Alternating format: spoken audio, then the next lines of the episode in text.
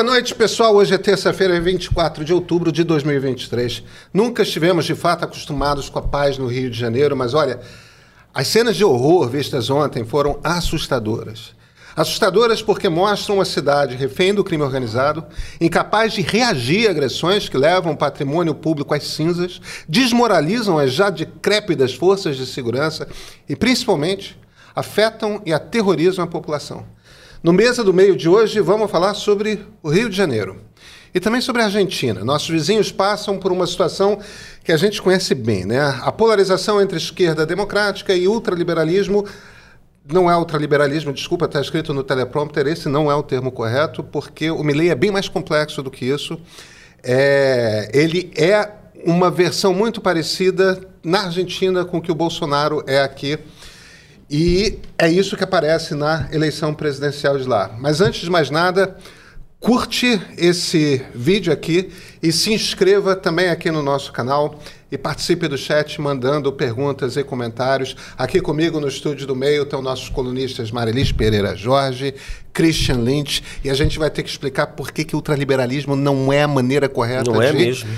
de descrever o que, que o Milley representa ideologicamente. Mas isso posto, vamos começar, pessoal? Vamos, né? É, né? Vamos A gente dentro. não, não. E pior é que assim, os assuntos não, não ficam nem um pouquinho mais tranquilos, né? Não, não ficam, não ficam, não ficam. Vamos lá, Bruno? Solta a vinheta.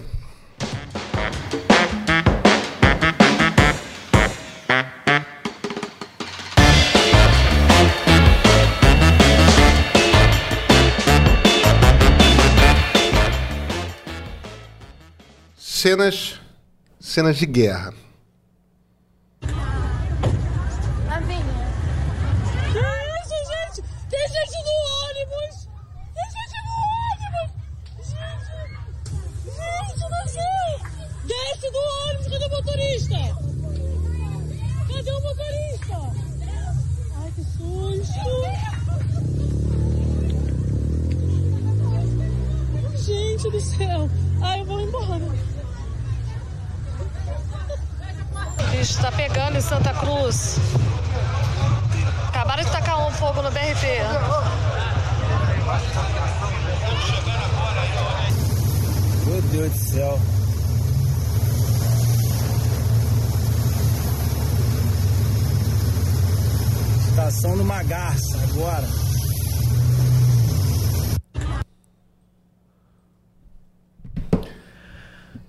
Esse foi o cenário que a milícia impôs ontem em ao menos sete bairros da zona oeste do Rio de Janeiro, que abrigam uma população de mais de um milhão de pessoas.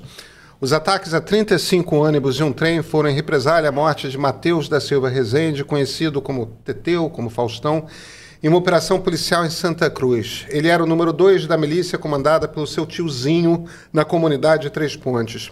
A retaliação dessa milícia levaram, as retaliações dessa milícia levaram ao maior número de coletivos incendiados na história da cidade, segundo a Rio Ônibus.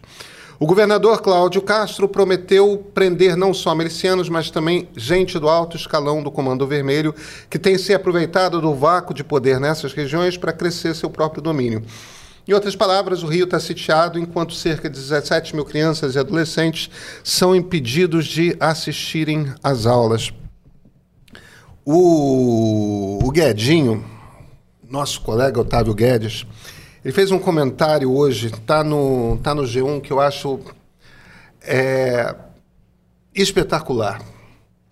Que é, é, que é uma leitura que ele faz, uma leitura curta que ele faz a respeito do, do discurso do governador Cláudio Castro ontem, né? Que o, o Castro se, chegou depois do horror, porque vamos, vamos descrever aqui claramente o que aconteceu. O problema não é só que um grupo de milicianos se sentiu confortável o suficiente para sair tacando fogo em ônibus e trem.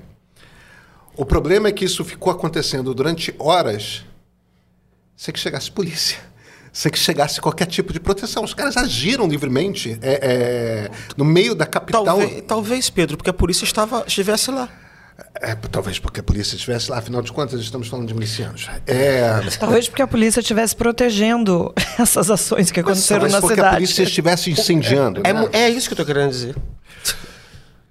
Pois bem, aí o Cláudio Castro chega e fala que ele não descansará enquanto fulano, beltrano e cicrano estiverem presos. E a observação do Brigadinho é a seguinte: o, que o, o truque que o Cláudio Castro está tentando fazer ali é, é um truque de. Ah, isso se resolve se esses três forem presos. E você ignora, na verdade, o problema de que, para começar, ele é o governador que extinguiu com a Secretaria de Segurança. É, um, um dos chefes Não de polícia. Ah, é o governo dele. Eu não tenho certeza, talvez tenha sido o Witzel, mas é- ele era o vice-governador, né? É o meu partido. É, um, um- um dos chefes de polícia dele está preso por causa de negociação com, é, com miliciano. A gente tem uma circunstância que é a falência completa da lógica de segurança, da política de segurança do Estado cujo responsável é o governador do estado. Aí o cara vai para a televisão e diz: Não, eu não vou descansar enquanto Fulano Beltrano e Cicano não estiverem presos. Bom, mas a primeira pergunta é, ele estava fazendo o que até agora, então? E é absolutamente irrelevante se Fulano, Beltrano e Cicrano estiverem presos, porque as estruturas, essas estruturas que eles comandam, tanto no tráfico quanto nas, nas na polícias, desculpa, nas milícias, eu, eu me confundo, não sei porquê.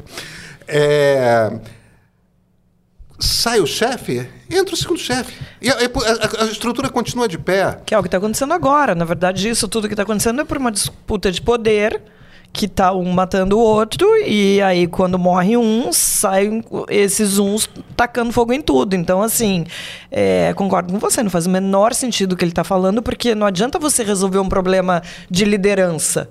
Se tira a liderança, vem outra, do mesmo. Isso em todas as camadas de- de- dessa criminalidade. Isso no tráfico, na milícia. Essas pessoas são completamente substituíveis. Não, o, o- o problema não é. O problema não tem nome. O problema é a estrutura. O nome que eu digo não tem nome próprio, não são não é o Zinho, o tio fulano, ciclano. O problema é a estrutura que está aí no Rio, de, no Rio de Janeiro montada há décadas, que a gente só vê crescer, a gente só vê esse poder às vezes trocar de mão, mas nunca é com o Estado, é sempre entre a milícia e o tráfico. Isso quando a própria milícia já também não está fazendo, é, é, fazendo o mesmo tipo de negócio que o tráfico faz, e vice-versa. E o que a gente vê quando a gente pega, por exemplo, o mapa do Rio de Janeiro, é só esse poder aumentando em todas as regiões. Agora, uma coisa que não é a primeira vez que acontece, não foi, não, não foi a primeira e não vai ser a última, Pedro, é que de uma certa forma a vida na cidade continua, principalmente porque a Zona Sul não é atingida. A gente só vê uma revolta maior da população, porque claro que tem muita gente falando sobre isso. Foram Chegou- 35 ó- É, ônibus. no- chegou na Barra da Tijuca, né? É, Não é Zona Sul. Não a, gente vê, a gente vê uma revolta é maior da cidade, a gente vê uma, uma revolta maior, é, enfim, de uma elite que tem no Rio de Janeiro, quando essas coisas atingem a, Zona Sul. A gente viu isso, por exemplo, em 2016, quando teve é, quando as a, a aula nas escolas da Zona Sul fo- foram interrompidas, que tinha aluno saindo dentro de túnel em algumas escolas aqui, não vou dizer qual é, porque, enfim, que tem túnel e tal na Zona Sul, que as pessoas ficaram absolutamente apavoradas, porque tinha, é, tinha briga e tinha guerra de tráfico na Rocinha e na no Vidigal, que são comunidades que estão muito mais perto da Zona Sul. Aí você vê esse temor da violência e de tudo isso que acontece na cidade chegar mais perto, é, inclusive da gente, porque a gente mora na Zona Sul. Mas assim, tudo bem, chegou na Zona Oeste. Não é a mesma coisa. Eu acho que Barra da Tijuca é assim. Barra da Tijuca pega a classe média alta e, e, e eu não sei, eu, eu tenho uma experiência diferente de você. Eu hoje eu moro no Jardim Botânico, antes eu morava na Gávea. Gávea é o bairro onde está metade da Rocinha. É, a- uma das coisas. E, e, e Gávea é também um bairro onde moram algumas das pessoas mais ricas do Rio de Janeiro, para quem não tem o mapa da cidade na cabeça, não conhece bem. É um, é um bairro onde é um bairro muito arborizado, onde há prédios de apartamentos, onde há também casas e casas tipo casa grande com jardim, com piscina, Mansões. com mansões mesmo. É, é um bairro onde todo dia tem PM com arma pesada circulando pelas ruas. Tipo, rifle automático, entendeu? É coisa que eu vejo em filme de guerra, em, em, com soldado de Israel, entendeu?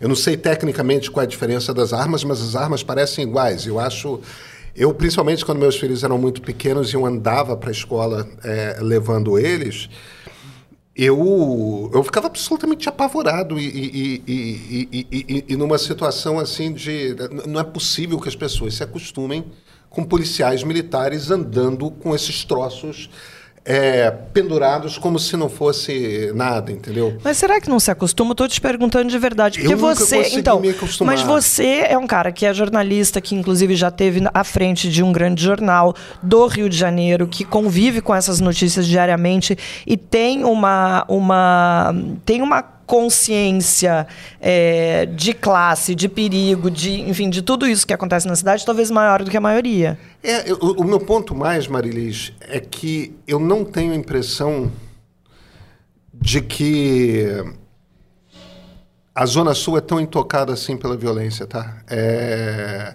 que, que as classes médias do, do, do Rio são tão intocadas assim. É, é evidente que nós vivemos uma- numa circunstância muito mais protegida.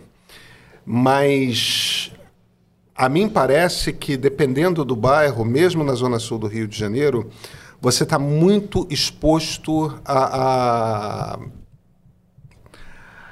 a esse nível de violência, entende? A, a, a minha mulher dá aula. É, ali- é- ela é professora de yoga, ela dá aula particular para diversas pessoas que moram em, em, em casas bacanas. E, e encontrar cápsula de bala no fundo da piscina, entendeu? Acordar com, com furo de bala na janela não é uma coisa. Eu estou falando de pessoas muito ricas. É, não é uma coisa inaudita, não é uma coisa. é, não me parece que exista um lugar realmente protegido no Rio de Janeiro. Eu não quero também fazer com esse discurso um- uma passar uma impressão de que o Rio de Janeiro é uma cidade profundamente insegura, tudo mais. Hoje em dia e pela primeira vez em 15 anos pelo menos, eu me sinto mais inseguro andando em São Paulo do que no Rio de Janeiro, tá? É, e, e São Paulo é uma cidade para a qual eu viajo duas, três vezes por mês. É, é uma cidade na qual eu morei, que eu conheço, nós moramos. é, eu conheço muito bem. em- em- eu me sinto mais inseguro hoje em São Paulo do que no Rio. Agora, existe um tipo de violência presente no Rio que, que é um tipo de violência que não é normal. E isso não existe é, em São Paulo, mesmo na periferia de São Paulo, da cidade de São Paulo, você não vê o tipo de violência, você não é exposto ao, ao tipo de violência com a frequência que ela está presente no Rio de Janeiro. É, eu acho que está acontecendo uma coisa especial aqui, diferente aqui. É, você tem na região norte coisas semelhantes, você tem no nordeste coisas semelhantes. No resto do sudeste, o que acontece no Rio só acontece no Rio. Eu acho que é diferente. Christian, o problema do Rio é local ou é nacional? O problema do Rio é nacional. Por quê? Porque a cidade é nacional. É a cidade que é o rosto do Brasil para o mundo. É uma cidade que tem um terço da administração pública federal. É a única cidade do Brasil que é conhecida no mundo inteiro. Ela que tem, um, historicamente, ela foi capital do Brasil durante. Eu conto a partir de 1808, né? Foram 150, 160 anos que foi capital do Brasil. Você podia começar pela metade, a primeira metade do século XVIII, É né? que, é que não tinha Estado. Tá, não tinha... Não tinha Estado. Não tinha burocracia, não tinha ministério, não tinha nada. Tá é só quando o Dom João chega que você tem mesmo centralização, tentativa de controlar o território brasileiro. Né? É, Então, é um problema nacional porque todo mundo paga por esse problema. O rosto do Brasil. é, Quando você sai do Brasil e roda por aí, só conhece Brasília, por exemplo, quem é, quem é diplomata. Você só ouve falar Brasília, quer dizer, Rio de Janeiro e São Paulo. Ou arquitetos, né? Arquitetos conhecem Brasília por conta da. né? sim, Mas- sim. Mas, é- mas é, são historiadores da arte, né? É, isso. É um pouco por isso. né? É, eu acho que esse é um assunto que a gente vai falar de ultraliberalismo, se, né? essa história de se é correto usar essa palavra. Eu estou fazendo uma campanha para a gente parar de falar milícia. O nome disso não é milícia. Milícia são grupos de cidadãos que se armam para defender a pátria. Né? É, é, a gente usa a palavra miliciano como eufemismo para não dar o nome que tem. Porque o nome disso é máfia. Máfia mesmo, máfia, máfia, máfia. Máfia é esse máfia que a gente vê. Al Capone. É, exatamente. É isso que a gente vê. É, a, é, a palavra milícia foi inventada porque, né, é, digamos assim, a, a União sai dessa região aqui em 79, né, que é quando acaba a intervenção do governador Faria Lima, que era um almirante que foi. O Estado do Rio de Janeiro, para quem não sabe, é uma criação da ditadura militar. O Estado do Rio foi criado em 1975 através de um ato que impôs a fusão do antigo Estado do Rio, cuja capital era Niterói, com o antigo Distrito Federal, que era o Rio de Janeiro, que tinha virado um estado cidade chamado Guanabara. Então foi, foi o Geisel que criou o estado. É, né? é- é onde nós dois nascemos, né? No Nossa, na a nossa, gente nasceu no estado do Guanabara. Na nossa certidão de nascimento está lá, nascido na cidade do Rio de Janeiro, estado GB. Isso, Guanabara. estado da Guanabara. É. Então foi a ditadura que criou o estado. A ditadura tinha um, um- um intuito, na verdade. Ela tinha, ela achava um- uma com esse pensamento geopolítico, uma excrescência ter uma cidade-estado. Tinha que criar um estado forte para enfrentar São Paulo, que era sempre o pesadelo dos tenentes, né? Um estado como São Paulo que era incontrolável, que não estava na mão da, do- da, da União. Né? O governo federal sempre teve problema em São Paulo desde 1930, né? Getúlio Vargas, enfim, essa coisa assim. E aí achavam que você ia criar uma espécie de Estado estatista, um Estado federal, que fosse controlado pela União Federal. O, quer dizer, o Rio continuava tipo capital, sociedade civil, você botava o governo lá no centro-oeste, no lugar protegido, no meio do nada, né? e, e o Rio ia ficar um Estado desse cheio de estatal, né? Petrobras... É, BN10, us- é, não, usina nuclear, entendeu? Era uma coisa. Era um estado, era um estado federal, federal no sentido de que era, o dono seria a União, tá? Era um desses programas tipo Transamazônica, esse tipo de. Esse tipo de é, Itaipu, eram esses. Enfim, deu errado. né? É, a União sai mesmo em 79, quando acaba o interventor, o, o interventor federal. E logo depois já é governo Chagas Freitas, que a gente já sabe que é uma porcaria, depois já é governo Brizola e. e é- bom, enfim, é um experimento que falhou, mas eu não quero falar disso aqui, por enquanto. né? Então você tem esse negócio da, da, da milícia que, na- que, que foi criado como o quê? O Rio já estava, no começo da década de 2000, é, dividido entre as facções do tráfico de drogas. O que aconteceu foi o seguinte: a cidade cresceu para a Zona Oeste e o Estado não foi atrás. Porque esse Estado, repito, nunca- a estrutura desse Estado do Rio nunca funcionou por vários motivos. né? Específicos do Rio de Janeiro, que foi capital, que não, é, um- é um Estado que não tem entrosamento, os políticos não, não, não representam os interesses da sociedade ou do empresariado. Quer dizer, como nos outros estados, é um Estado complicado. né?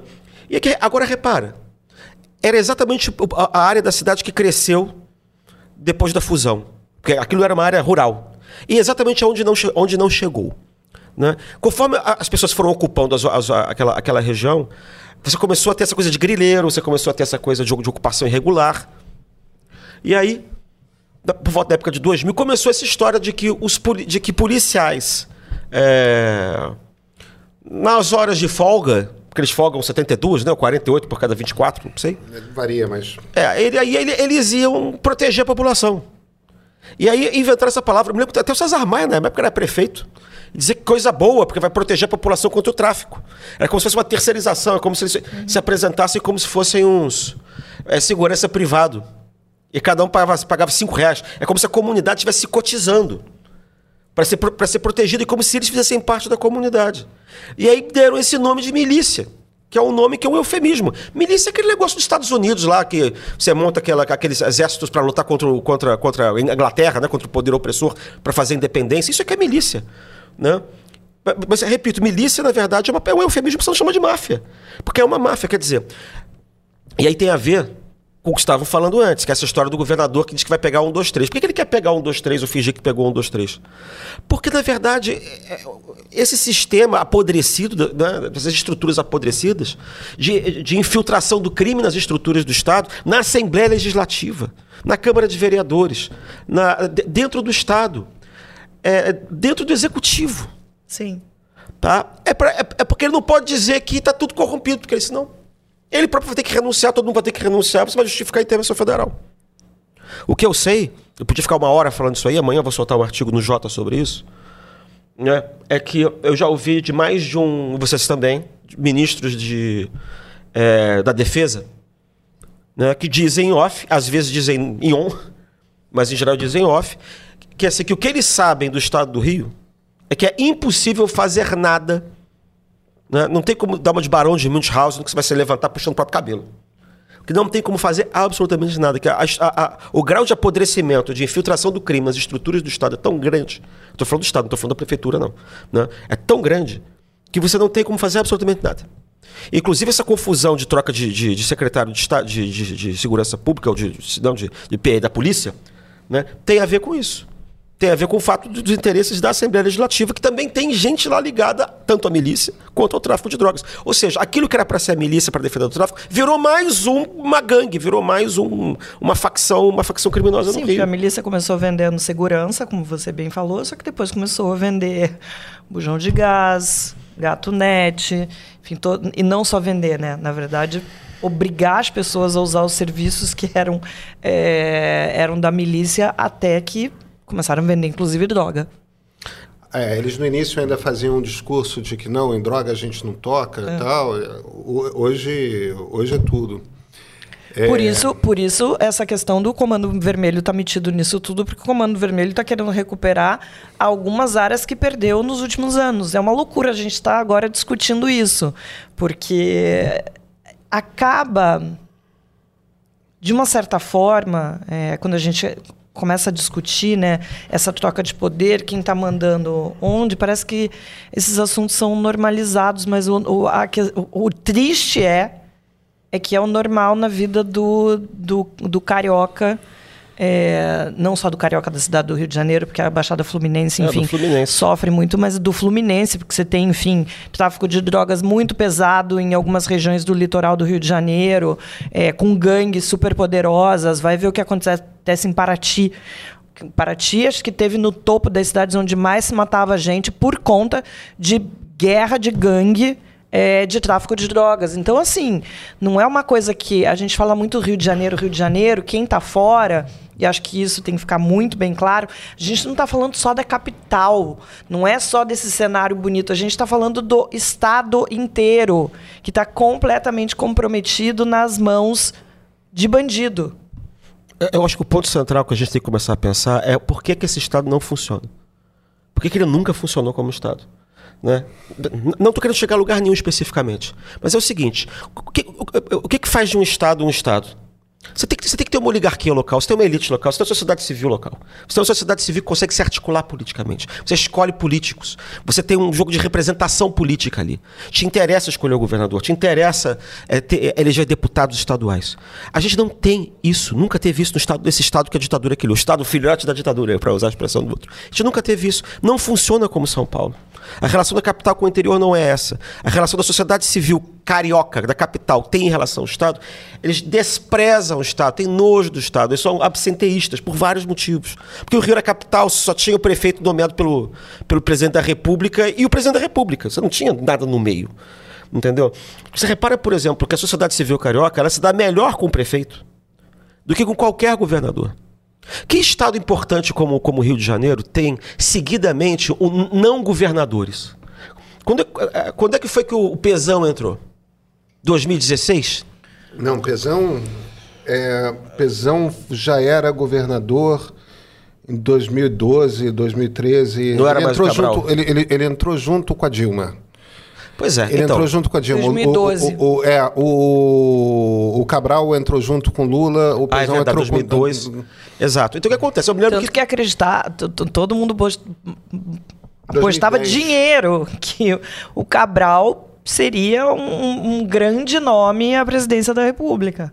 Pois é, eu, eu até Olha que fico, loucura. Eu fico brincando dizendo que a prova de que o Estado do Rio não tem jeito é que o, o, o único, gover- o, o único governador que se destacou com uma, com uma, com uma agenda de, de, de, de dar jeito no Estado, levantar o Estado, entre aspas, o melhor governador foi o pior governador, que foi, que foi o Cabral. Então, mas o ponto é o seguinte: depois que você pega o pesão. O Cabral foi o pior governador. Não, não foi. Não, o que eu quero dizer que foi, eu tô querendo dizer que na hora que parece que a coisa foi ia levantar, com investimentos, com a Kaique Batista, com. é e Tinha uma euforia aqui, né? Tinha. No começo da década de 2010, Mas entendeu? era- de repente eu- explodiu tudo. Mas que era a euforia- brasileira, né? Na verdade. Tinha a ver com, Não, tinha a ver com a o- realização não, é só o- da, o- da, o- da- não só da, da Olimpíada, Copa, do Mundo, mas a Olimpíada Não, que mas- vinha em mas 2016. No começo teve um planejamento de empresário, de atrair empresário, de fazer. Teve alguma coisa assim. Gente, Só que aquilo se perdeu. Falando- O, o meu ponto é só o seguinte: a gente, o, o estado do Rio não tem governador há 10 anos. Acho que muito mais. É. Talvez nunca, nunca tenha tido um governador, entendeu? É, Nesse falando, falando objetivamente, e, e é que as pessoas às vezes têm um pouco a expectativa de que uh, o mundo vai ser arrumadinho e vai ser bonitinho e, e, e- e- e tudo vai ser lógico, vai ser claro. O problema é o seguinte: Não vai. Do ponto de vista de, capac... de qualidade de governo, na democracia, o Sérgio Cabral Filho provavelmente é o melhor governador que o Rio de Janeiro teve.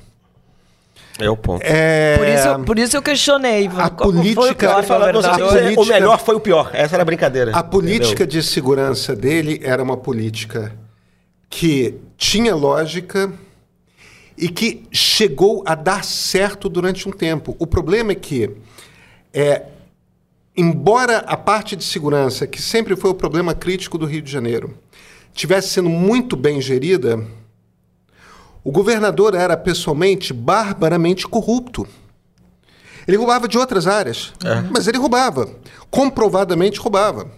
É, o, o- o- o Sérgio Cabral é um cara que enriqueceu. É, é, ele, tinha uma, ele tinha uma casa em Mangaratiba que era uma casa assim, de gente muito rica. Ele ostentava em, em- jantares fora do. Ele, dizer, ele enlouqueceu. é, é um cara que deslumbrou com a quantidade de dinheiro que ele botou na mão que ele terminou preso por causa disso. Porque ele deslumbrou e ostentou na frente de todo mundo.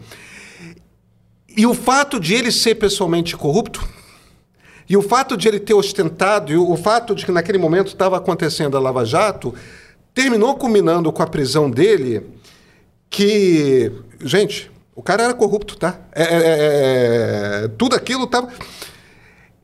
E isso derrubou a política de excepcional qualidade que ele tinha posto de pé. Então, é, é por isso, às vezes, as pessoas têm as expectativas de que ó, ó, o cara tem que ser um vilão, o cara tem que ser um herói. Foi um grande governador. E era corrupto. Até a, até a medula. Era um ditador africano, bocaça. Era um negócio assim, entendeu? É, não, porque esses ditadores africanos costumam ser muito mal administradores. Não, mas tinha negócio de diamante. Eu não, tô falando essa, essa coisa da corrupção que era. Era uma É, coisa é. doida. é, é, tinha que ter diamante. Era um negócio assim de. de- E era estranho, porque não Ah, era um não, cara, dá. aparentemente, com a formação familiar que ele teve, background cultural. Não era pra ser tão um negócio desse. Não dá, pra, é, não dá pra entender. Mas enfim, mas acho que juntou também a fome com a vontade de comer, porque a mulher dele também era uma pessoa que gostava de muito de dinheiro, gostava de muita ostentação. É, e as histórias que a gente que a gente ficou sabendo com toda a apuração de jornalismo que teve, é, é realmente isso que você falou, Pedro. A gente que perdeu o controle completamente. Porque não é só uma questão de, não, eu vou roubar aqui porque eu vou comprar uma casa, vou garantir aqui o futuro dos meus filhos. Não, era muito dinheiro, era muito dinheiro. Pois é, Aquelas viagens de helicóptero, aquelas histórias de viagem de helicóptero para mandar buscar um remédio na farmácia buscar- mandar de helicóptero no Rio de Janeiro, mandar o cachorro de Mangaratiba. Mas enfim, isso tudo acaba sendo muito pequeno perto do, do, do tamanho do estrago que veio depois. É, pra mim o problema não é corrupção, não. O problema é, é o- é o seguinte, porque o problema central não foi a corrupção. A corrupção existe por aí e tal. Não é isso que destrói um Estado. Né? Agora, o fato é que a gente não tem governador, que o Estado do Rio não tem governador há muito tempo. Acho que não tinha um pouco antes do Cabral também, não. É, um garotinho Rosinha foi um desastre. Tá? completo. É isso que eu tô querendo dizer, entendeu? É. Não, tem- e- e não é um problema de partido. Não é um problema de gênero, não é um problema de, de personalidade do governador, é, uma coisa que é, que é estrutural. Tem- Mas você uma- falou uma coisa interessante, isso do, do cidadão no Rio de Janeiro, ele se ele, ele tem uma ligação muito mais forte com o prefeito, de fato. E com o presidente. E com o presidente É. também. E, e não acontece o contrário, porque portanto que Eduardo Paes acabou derrapando, não se elegeu, provavelmente no ano que vem vai ser candidato a prefeito de novo no Rio de Janeiro. Eu não sei o que, que ele pretende depois, no futuro, mas eu acho que até ele já entendeu que a- a o que ele vive na cidade do Rio, a relação que ele tem com o morador. No Rio de Janeiro, até as pessoas que, que não, não gostam exatamente dele acabam votando e acreditam que ele é de fato um político que gosta da cidade, que quer o melhor da cidade. Até porque a gente teve uma experiência anterior que é inacreditável. O Marcelo Crivella, que detestava tudo que o, o Rio de Janeiro tinha de essência. É, ao contrário do Eduardo Paes. Mas é isso, não tem essa. Não essa, tem, a gente despreza o essa governador. Ligação com o governador e ao mesmo tempo que o resto do estado não tem com o prefeito do Rio de Janeiro. Não, não tem. Mas, mas é porque isso é herança dessa divisão da capital com o interior, que não existe em outro estado. Você vê, por exemplo, São Paulo, que é o caso clássico, né? você tem um interior que alimenta, que alimenta a capital. né? Aqui, com a fusão, foi o contrário. Foi a, foi a cidade que se esvaziou, tendo que alimentar o interior, que, que era muito mais pobre. Quer dizer, que não era interior, era outro estado, entendeu? Era- É, enfim, isso aí dá vários programas falando desse assunto, mas o essencial é isso, assim, é um estado que não funciona, é um estado que não tem governador, e, e- e especialmente esse, porque o atual governador, ele era um... Ele era um ninguém que, tá, que era vice do Witzel, Que era outro que ninguém. era outro ninguém. Tá, quem essas pessoas representam? Os interesses de quem que eles representam, entendeu? Pois é. Comentários. Ernesto, acho que a diferença da presença da violência entre São Paulo e Rio é que no Rio existe disputa. Mesma coisa agora com os estados do meu querido Nordeste e do Norte por conta da migração das facções. Marcos Araújo, Pedro, o que a Marilis quis dizer é que o centro do bairro de Santa Teresa fechado não causa o mesmo impacto do centro do Leblon ou do Jardim Botânico fechados devido a uma morte de um criminoso. Ônibus queimados no Magaça ou na Avenida Cesário de Melo é bem diferente de ônibus queimados na Avenida Delfim Moreira ou na Avenida Atlântica. Claro, não, claro, eu, eu compreendo perfeitamente isso. Eu só argumentaria que Santa Teresa é a Zona Sul, tá? É, verdade. É Santa Cruz. ah, perdão, a Santa Cruz, eu que li errado. É, aí é Zona Oeste, de fato. Matheus Streit, será que faria alguma diferença tornar o combate ao crime organizado competência federal? É, possivelmente faria, mas não existe é, essa. A, a- Polícia Federal não tem o tipo de preparo que uma PM tem. É, a, a Polícia Federal faz investigação, não faz combate necessariamente. Tem, teria que se criar uma, uma estrutura própria para isso. Eu, eu não sei qual é a solução e eu não quero avançar demais numa área para a qual existem pessoas que, realmente entendem do assunto. Não é o meu caso. Luiz Paulo Melo, Christian, fala sobre a refederalização do Rio de Janeiro. Em que medida seria melhor? O que mudaria? Eu não vou pedir para o Christian responder isso, mas o Christian fala sobre isso no cercadinho depois, até porque eu não quero deixar de falar sobre a Argentina.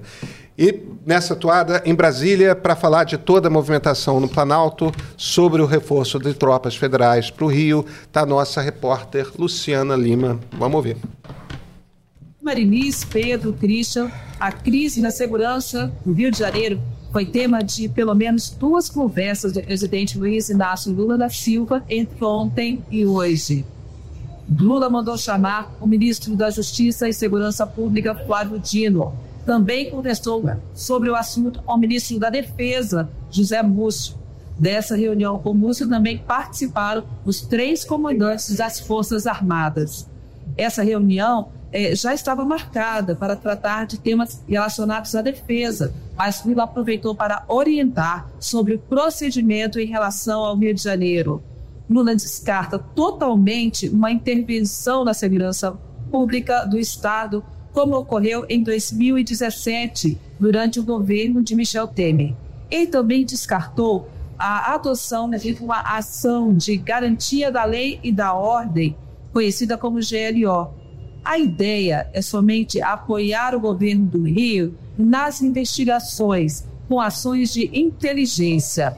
O ministro Flávio Dino disse mais cedo que o governo federal já havia reforçado esse apoio e apontou, por exemplo, a descoberta de armas em uma casa da Barra da Tijuca, ocorrida há duas semanas, já como resultado dessa interação entre agentes federais e estaduais. A partir dessa casa, a polícia também conseguiu identificar aquela fábrica de armas clandestinas em Rio Piracicaba, município de Minas Gerais. Segundo o ministro, essa fábrica abastecia facções de todo o país, inclusive facções do Rio de Janeiro.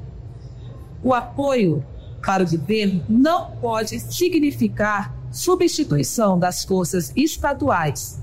É o ministro Flávio espera que novas ações possam ser realizadas depois que o governo mandar para o Rio de Janeiro analistas que vão auxiliar a Polícia Fluminense, que hoje comanda os inquéritos. Quanto à participação das Forças Armadas, somente o papel da Aeronáutica e da Marinha foram definidos hoje. Lula quer essas duas forças atuando nos portos e aeroportos para ajudar no combate ao contrabando de armas que abastece essas facções. Amanhã, uma nova reunião está prevista com o ministro da Defesa, José Múcio, e os comandantes das Forças Armadas para tratar da questão do Rio de Janeiro. Essa coisa bizarra, né? A- Agora a gente também não pode contar com o exército. Talvez seja melhor, talvez a gente jamais devesse ter se acostumado a contar com o exército para fazer segurança pública, né? É, Bom, a mas- gente mas- viu o que aconteceu em 2016, né? Quando que foi exatamente sobre esses- esse caso que eu, tava, que eu falei mais cedo aqui, do que estava acontecendo no Rio de Janeiro, e que a, a própria Zona Sul ficou sitiada, e que logo depois a gente teve intervenção federal, que sabemos, A gente, a gente tem sabemos intervenção o que federal desde a década de 90. deu. Não, tô falando Não, essa não, não, mais sei, recente, mas que teve várias foi- intervenções toda hora. já não que- tem muito tempo. Não, quer dizer que é, um, que é um contínuo que culminou numa intervenção oficial. Agora, que foi uma porcaria. Porque ela foi usada como, como vitrine para o exército voltar para a política e mais nomeou-se um interventor militar. Braga, Braga Neto. Neto. É, mas a interve- as intervenções militares não são feitas para. Perdão, perdão. Intervenção federal não é intervenção militar. É, é, é, foi isso que o governo Temer Temer, né? vendeu. É. E você não, não nomeia um militar. Você nomeia um civil. Você vê a intervenção que foi feita na segurança pública do, do Distrito Federal, quando depois do golpe, de, da tentativa de golpe de, de janeiro, o, o interventor era civil, não era militar, entendeu? Então você também, também acabou queimando esse instituto de- da intervenção federal por conta dessa militarização do, do, do Instituto Constitucional da Intervenção Federal, que é péssimo também.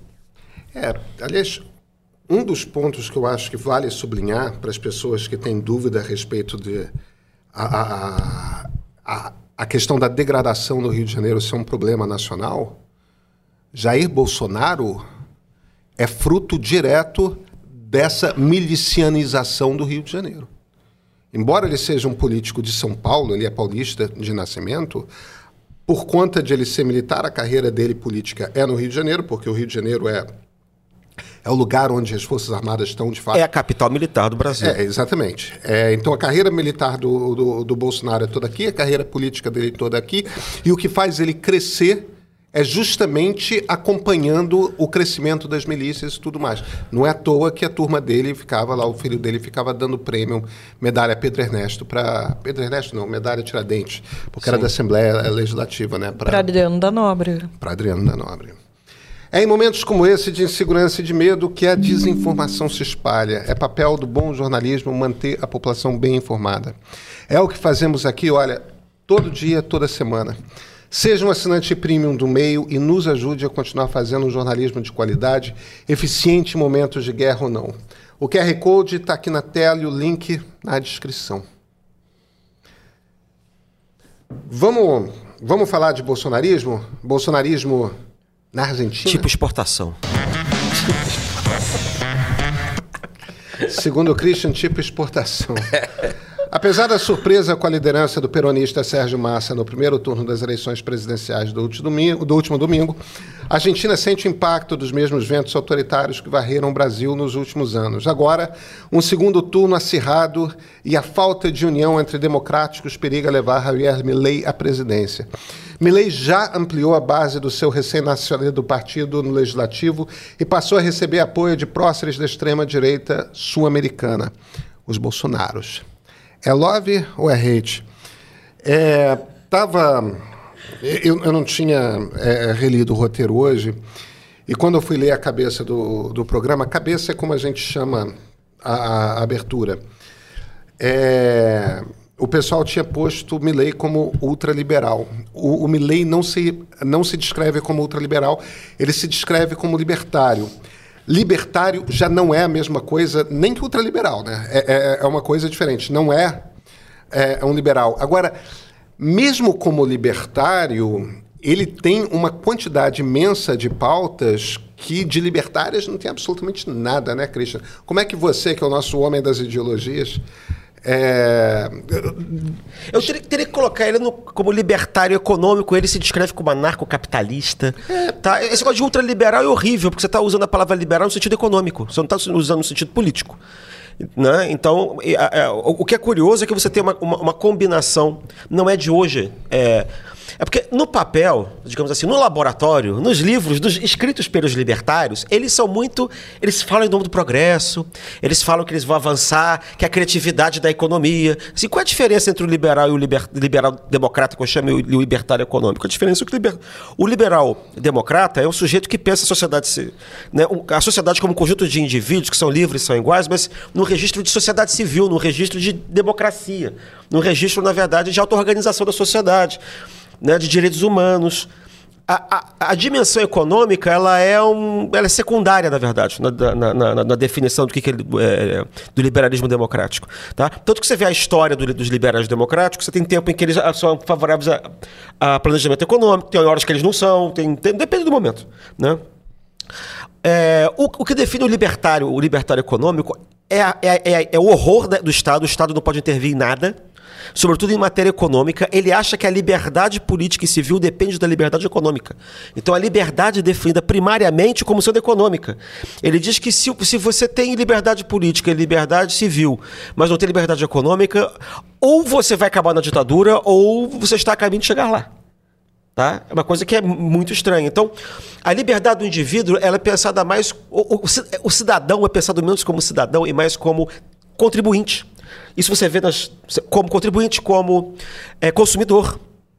O direito que eu tenho de usufruir de determinados produtos, de comprar, ou de vender, ou de empregar minha força de trabalho. Então, ele é a favor de desregulamentar tudo. Ele acredita que o, o, o mercado sozinho tem uma espécie de uma, uma capacidade de se organizar tudo de forma digo mágica, mas é que. É, e você não pode tocar nisso, porque senão vai, vai, vai, vai, destruir tudo. O que é engraçado nisso. É quase mágico da maneira como eles escrevem, né? É, porque é espontâneo. É sobrenatural. É uma coisa sobrenatural. É, tá. Agora, tem um ponto que eu acho importante. Só, só, um instantinho, Pedro, só um ponto que eu acho, que eu acho curioso, assim. Como é que, ao mesmo tempo em que eles têm esse discurso que aparentemente é libertário, as pautas de costumes deles são profundamente retrógradas. Então isso se junta sempre com, com, com, com rejeição de, é, na prática, estou falando na prática, se, se, junta com uma porção de defesa de racismo, defesa de uma porção de pontos que não tem nada de liberais do ponto de vista político. Então assim, a gente já sabe, na verdade. É pior, né? São antiliberais. Exato, exatamente. Né? Então, é. então, assim, como é que você explica isso? É a, a, defesa do libertarianismo econômico é a defesa da plutocracia. É a defesa de uma meia dúzia de pessoas que são podres de rica, que, que vivem de renda em geral, de uma, de uma maneira assim. Olha, eu, eu vou dar um. Vou para terminar de falar, que eu falo pra caramba. É, há um mês atrás foi, saíram dois artigos maravilhosos da Folha de São Paulo. Um eu esqueci, era um, era um sujeito chamado João Camargo, que eu nunca tinha ouvido falar, e era um artigo neoliberal dizendo que ser rico não era pecado. Eu, vale a pena, quem está assistindo o programa, procurar, na base da Folha, procurar esse artigo. Ser rico não é pecado. E aí ele está criticando a reforma tributária proposta pelo atual governo e ele termina dizendo que se ela taxar rico é tirania. que é uma, a, a último parágrafo é perfeito no, da retórica libertária econômica. Tá? E alguns dias depois, o Armínio Fraga publicou outro artigo que se chama é, Taxar rico não é pecado, mas. que aí, ali tem um tipo de raciocínio né? que, é, que é liberal é, democrata. Entendeu? Que, que, digamos assim, que é, ser rico traz responsabilidade social, que você tem que dividir, que um país que tem desigualdade. Então, nesse artigo, desses dois artigos, você consegue ver exatamente a diferença, é didático. Você pode ler em sala de aula para exemplificar aqui a diferença de uma coisa para outra. Tá? E, e, o Milley, obviamente, de, de, liberal não tem absolutamente nada. Ele é um palhaço fantoche de, de, de uma plutocracia. Deixa eu só pegar o gancho do Christian, claro. que ele apontou essa questão do, do que não tem nada de liberal na pauta dos costumes. É engraçado porque ele veio com um discurso falando que, é, por exemplo, os casais, pais e mães, podiam abrir mão é, da paternidade dos filhos para não ter nenhum tipo de é, obrigação financeira com esses filhos. Essa parte pegou muito mal. Mas, ao mesmo tempo, claro que quando chega no direito das mulheres, não precisa ter direito. Ele se coloca completamente contra o que? Óbvio o aborto. Então, assim, você pode abrir mão dos filhos, desde que já tenha tido. Mas na hora de você é, garantir o direito ao aborto às mulheres, ele quer, inclusive, reverter uma conquista que é recente na Argentina do direito ao aborto legal das mulheres.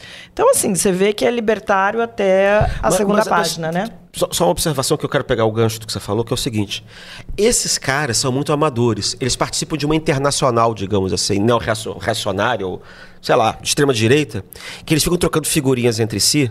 Né? Eu acho que é nesse ponto que você quer chegar é, e eles meio que repetem as pautas dos outros lugares, a pauta do, do, do Netanyahu, a pauta do Orbán, a pauta do Trump. Mas é, é, eles não têm muita noção da cultura política local. Essa pauta reacionária de costumes não tem a ver, não traz voto na Argentina. E isso foi responsável por ter perdido muito voto nessa eleição. E a comparação dele com o Bolsonaro tira voto ao invés de, ao invés de, então, de trazer. isso eu ia perguntar para você que você é deve ter aí. acompanhado esses dias. Que é, os Bolsonaro ficaram fazendo muita festa e até se colocando como um, grandes aliados do, do Milley, é, que estariam favorecendo a eleição dele, talvez até no primeiro turno. E agora, com esse resultado, vem inclusive algumas análises dizendo que o Bolsonaro tira voto do Milley. É, Como é que você vê isso, Pedro? O, quem, quem, fala que o Bolsonaro tira a voto do Milley é o André Roman, isso. É CEO da Atlas Intel, da Atlas Inteligência. E eu acho que a essa altura do campeonato, a, o, o, o Roman é um cara em quem a gente tem de prestar atenção. Uhum. Porque o nível de acerto da Atlas é muito superior a de todos os outros institutos de pesquisa. Eles já estavam há duas semanas dizendo, duas semanas antes do pleito, eles estavam dizendo que o Massa estava na frente. Eram os únicos que estavam fazendo isso.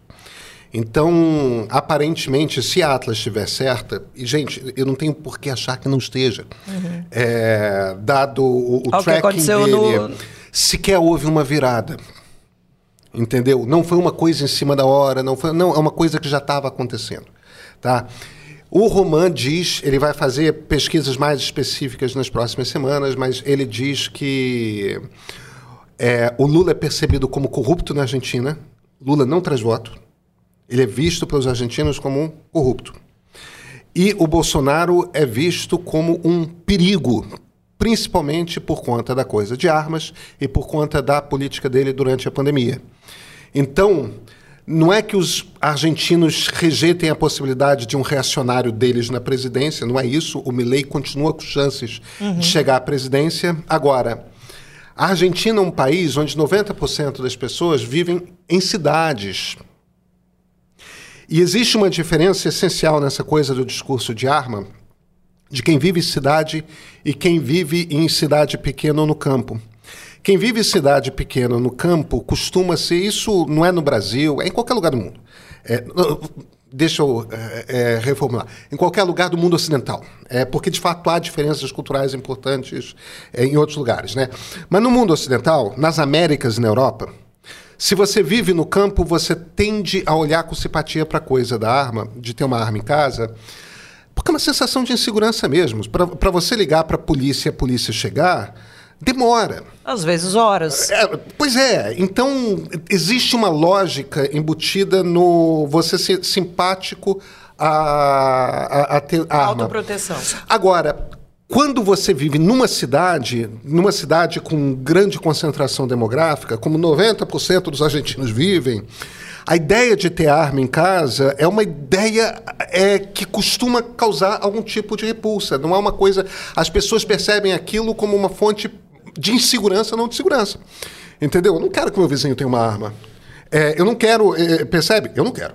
É, isso é um típico comportamento urbano. Então, quando Milley. E, e parece que essa coisa da arma foi um troço que pegou fundo né, nesse final de eleição, quando Milley começa a falar de armas, justamente influenciado pelos Bolsonaros. Isso é um troço que o argentino rejeita. Entendeu? E aí, claro, o pessoal do Massa começou a fazer campanha publicitária falando de criança levando arma para a É, escola. o- o- um dos filmes é até meio apelativo, né? Mas Funciona. claro que funciona. Não, Funciona. falando a gente, olha, e me- eu deixando claro, sou super contra armamento da população. Mas Nós somos achei, urbanos. Mas achei o filme um pouco apelativo. Cara, é apelativo, mas eu, eu vou te falar uma coisa. É... Eu, eu, eu- acho que talvez tenha uma diferença aí de, de ter filho e não ter filho. Essa coisa de, de Pode criança morrendo em, em- em escola é, é um ponto que traz uma sensibilidade. Filho é muito indefeso. E é isso, né? Um É, dia depois da eleição, a gente tem um caso, mais um caso aqui no Brasil. Mais um caso que vem a público, porque assim, eu acompanho uma, uma pessoa que, enfim, é, cobre muito essa área de segurança e tal. E assim, o que ela diz que a quantidade de atentados em escolas de um- nos últimos anos no Brasil é muito maior do que chega à imprensa. Então, assim, é de fato assustador. Eu, eu só queria trazer uma, uma, uma, uma coisa aqui para a conversa sobre ideologia, é, que, que- que é um troço do, pro qual é, o, o Pablo Hortelado me chamou a atenção, que é o seguinte: quando essa coisa libertária começa a crescer e se popularizar, que é aquela coisa daqueles romances da Ayn Rand, né? Que é aquela coisa de libertário é uma coisa de libertário mesmo, tipo amplíssima liberdade, mínimo Estado. O Estado não toma decisões por você. Então, esses libertários iniciais, anos 50, 60, 70, é. Aborto, a pessoa decide. Droga que você vai consumir, a pessoa decide. Tudo é. A pessoa decide, a pessoa decide, a pessoa. É um, é um cada um por si. É, existe, de fato, uma coisa radical da experiência da liberdade individual. É- Ligado à responsabilidade. Hã? Ligado à Ligado à responsabilidade, é. Ligado à responsabilidade. Mas o Estado é percebido como uma coisa: olha, o Estado te entrega segurança, o Estado te entrega é, a garantia da sua propriedade, e de preferência não tem nem Banco Central, né? É, é, é, é, a, a- a circulação do dinheiro, o que, que cada um faz com o dinheiro, circulação, acúmulo de riqueza, tudo mais, é cada um por si, né? O Estado te entrega muito pouca coisa e, e a função do Estado é garantir que os contratos serão respeitados, É. que você vai ter polícia. É Hayek. É, agora, é, é- é aquela coisa bem... Eu acho que é até mais radical do que Hayek, tá? É, mas é porque é bem isso que é direito, legislação, liberdade. É, o, aí, nos- dos anos 80 para os anos 90, muito tingido por Reagan, pelo Reagan, é, começa a ter uma conservadorização do. Existe um grupo de libertários no- nos Estados Unidos que eles, às vezes, usam. é, durante um tempo, eles usavam o termo paleo-libertário, que é uma ideia de que a opressão vem do Estado. A opressão não vem da igreja. Então o Estado é capaz de oprimir. Mas a igreja não oprime porque a igreja você escolhe. E a partir daí, eles conseguem contrabandear para dentro da ideologia uma pancada de restrições. Aí que você começa a construir um raciocínio de que é, Aí todas essas pautas morais entram. É assim que eles meio que conseguem misturar a coisa de. E aí acaba virando uma coisa mesmo de o Estado pode proibir um bando de comportamento pessoal do- é, na, na- coisa ali do, do moralismo, mas a, a, a parte da economia o Estado se ausenta. É, mas tem na prática, tirando essas coisas mais teóricas e tal, É, quando você olha, por exemplo, a história do libertarianismo econômico do Brasil, ela sempre tem um elemento conservador. A origem desse troço é- é um sujeito do século XIX chamado Herbert Spencer. O spencerianismo era a coisa da, da- da luta pela vida, the struggle for life e the survival of the fittest. Era o darwinismo social. Né? O, Que- o- o que- mais apto sobrevive e o Eu- pobre é o cara que perdeu o Deixa eu, só, perdeu deixa eu o- só fazer, é, porque isso é uma coisa cara a mim. É, eu sei que muita gente, e, e- e- e eu acho que já é. É, descreve si mesmo o Spencer como darwinismo social, porque no fim das contas o Spencer pega as coisas do Darwin e aplica à sociedade. Charles Darwin rejeitava o Spencer, achava que ele era um louco. É, não, não, e na verdade, na verdade, nem é darwinismo, é baseado naquele outro cara que eu expliquei na escola, aquele que foi superado por Darwin. É, é, é Lamarck. É, é lamarquianismo, mas eles chamam de darwinismo, não É, fica é, assim, Lamarck. é, eu só quero sublinhar É. que, em- embora se use essa expressão Sim, darwinismo, sim, sim. o Darwin dizia, gente, não. Uma Da- coisa acontece no nível das espécies, não tem nada a ver com sociedade. Darwin, com Darwin não era darwinista. Agora, darwinista e- agora social. esse discurso é um discurso que está muito presente, muito atual nas redes sociais hoje em dia, é discurso de coach. É só você querer que você consegue. Ah, é, é. só você trabalhar 14 horas por dia que você tem. Essa interpretação maluca que as pessoas é, fazem de você tem o que você merece, e- e- entendeu? A coisa do, da meritocracia. É esse troço aí Pois é. que o Christian está descrevendo. Deixa eu só fazer uma observação também, que é uma coisa curiosa. É, é, é, Os, os libertários econômicos escondem essa matriz spenceriana. E quando o Spencer. ninguém mais acredita naquilo, aquele, aquele paradigma. Porque esse troço acaba. vai dar na eugenia e no nazismo. Pois é, aí que acontece. E aí aparece Mises, e depois aparece Hayek. Mas a origem continua tendo esse negócio. E o que é engraçado quando você pega os brasileiros, assim, o conceito mais importante para entender isso aqui é o Eugênio Goudin. O Eugênio Goudin era um spenceriano da Primeira República, era um sujeito inteligentíssimo, mas um sujeito eh, spenceriano que, que adere ao libertarianismo econômico quando ele muda de, de roupagem. Né? Você vai ler o que, que ele está escrevendo na década de 50, 60 e 70, ele é profundamente conservador. Ele é a favor da ditadura militar. Por quê? Porque, porque, porque o mal maior é o comunismo e a gente tem que aceitar a ditadura. O Brasil não tem como ser, não, não tem como ser democracia. O Brasil não tem A nível, o povo não tem a nível ser ditadura para continuar sendo libertário. Sim, porque, porque a ditadura vai fazer as reformas para poder criar a sociedade de mercado. Depois que você tem sociedade de mercado, você pode pensar em ter democracia. Isso vem primeiro. Aí você vai ler os- os- os- as crônicas dele e está escrito lá assim: ele fala mal dos hippies, ele fala mal de tudo, fala mal da mulher, fala mal da divórcio, fala mal de tudo. Então você já está colocando na década de 60, 70, tudo que vai liberalizando ali, ele é radicalmente contra. Então, de um lado é mercado, do outro lado, no fundo, é um vitoriano. No fundo é um vitoriano, entendeu? E eu não Agora- sei se isso muda, na verdade, depois. É, po- posso só dividir com vocês, a, vi que tá, a gente já está em cima do laço, mas queria dividir com vocês. Aliás, você esteve na Argentina faz pouco tempo, em Mendoza. Você também. E eu tive em Buenos Aires tem Eu tive em Buenos Aires também. duas, três semanas. Eu não sei qual foi a tua impressão. Eu converso muito com taxista, com motorista de Uber, até porque, porque no dia, num dos dias que eu estava lá ia ter a última, o último debate, debate entre os candidatos. Então as pessoas estavam, a cidade estava muito efervescente. As pessoas estão muito, muito Desesperançadas? desesperançadas. É, eu não conversei com nenhum eleitor do Massa, mas conversei com duas pessoas que disseram que não iam votar em ninguém e disseram que todo o dinheiro que eles ganham eles trocam por dólar e guardam literalmente embaixo do colchão em casa. É, e conversei com eleitores do Milley, que você vê que é aquela pessoa que não tem nada para perder, que já está num, tá num, num, num momento de vida que vai apostar em qualquer maluquice que se apresente que seja diferente do que está apresentado O- agora. O, voto do Bolsonaro era assim também, lembra? Exatamente, mas eu acho que lá é pior ainda, porque o voto do Bolsonaro tinha uma coisa do voto contra a corrupção, um voto antissistema, esse sistema de políticos tradicionais, mas não tinha muito a ver. Ah, Tudo bem, a gente também não estava bem economicamente, a gente estava né, nu- numa fase muito pior do que, do que depois ainda. Depois ainda piorou, agora que, enfim, parece estar melhorando.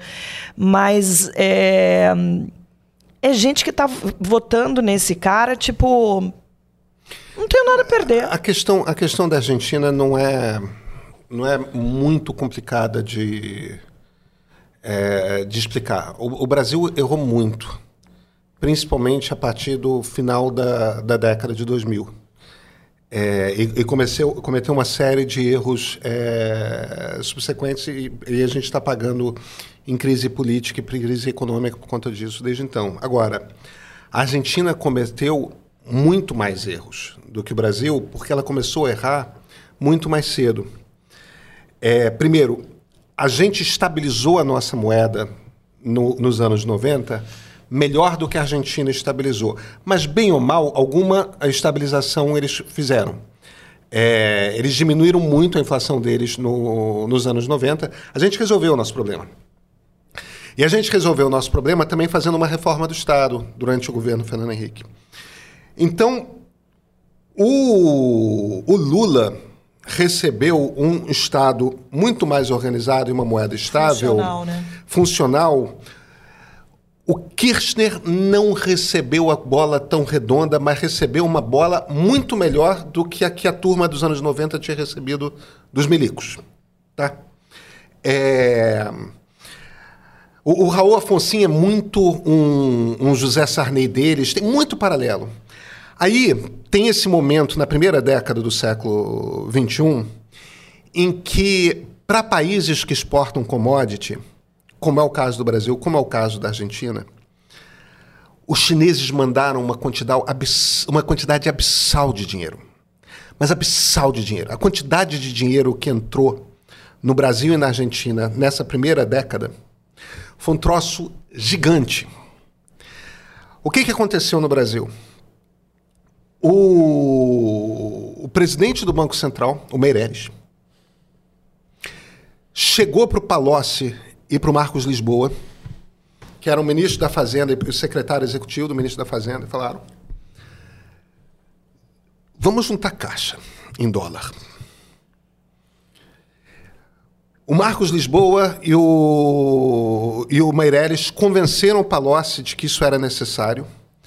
O Palocci chegou para o Lula e convenceu o Lula que esse troço era necessário. O Brasil pagou sua dívida externa e fez um caixa gigante.